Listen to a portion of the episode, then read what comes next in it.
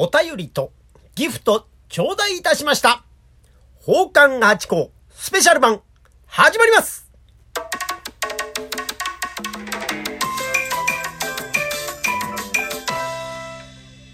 どうも、松野屋八甲でございます。いや、嬉しいことに、えー、お便りとギフト、頂戴いたしました。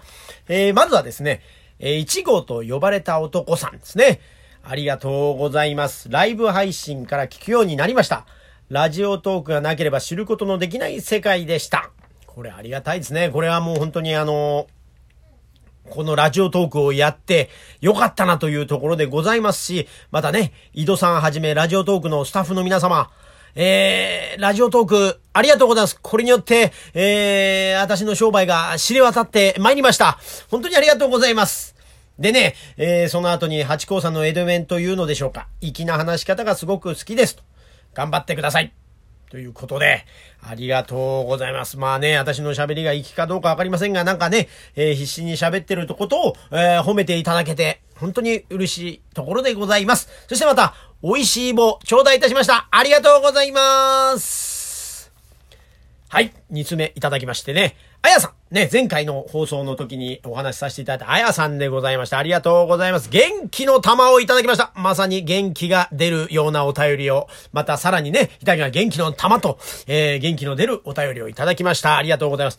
質問に答えていただきありがとうございました。由来がよくわかりましたと。これよかったですね。この間、えー、やってみて、えー、松の屋の由来というのをね、えー、聞いていただきました。まあね、まだ聞いてない方は、えー、ちょっと戻ってですね、えー、特にというやつですね。えー、質問にお答えしましたというのが、まさにその質問のところなんで、ぜひ聞いてみてください。これもう、あやさんのおかげでございますよ。その質問が出たおかげで松野屋のお話が、できたということでございました。ありがとうございます。質問の際に松野屋さん間違えて入力してしまい申し訳ございませんでした。ツイートにもあげたので慌てて見返したところです。そちらは間違ってなかったので安心しましたということで、そうなんですね。すいませんな、こちらこそ。ねえ、えー、矢がね、屋台の矢じゃなくて、お家の矢ですね。うちの方の矢ということでね、まあ細かいことなんですがね、まあ一応こだわってやっておりますんで、それをまた、えー、お気遣いくださいまして、本当にありがとうございます。でね、えー、その下にね、メッセージを簡単に書きすぎてすみません。実はシスカンパニーのラジオ満載さんに質問した時に、長々と書きすぎたということで書いてありましたがね。まあもうもうもうね、まあ満載のさんの方は、ものすごい量のお手紙が来ますからね。ええー、まあそれはシンプルな方がもちろんいいのかもわかんないですけどね。まあでもこの間のは分かりよかったですよ、シンプルで。だけど私のちょっと読解能力が、えー、低かったというところでございますんでね。でもね、こうやって長めにこう、たくさんいただくと、なんか、また、それは嬉しいんですね、私の方は。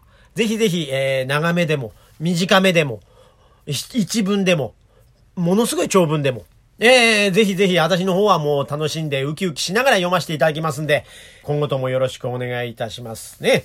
で、万歳さんのラジオをされてるとお聞きして、それから口が臭いの話を聞き始め、着物やルーツ、マイムの話などなど全体全部聞いていますということですね。ありがとうございます。もうね、もう、なんならもう、八甲マニアになっていただいて、ぜひぜひ、えー、あの、万歳さんと、えー、八甲二本立てで一つよろしくお願いいたします。でね、えー、職場の行き帰りに聞かせていただきますというね、ラジオトークならではですね、短い文だからこそ、こう、パッと聞けて、パッと止められてというね。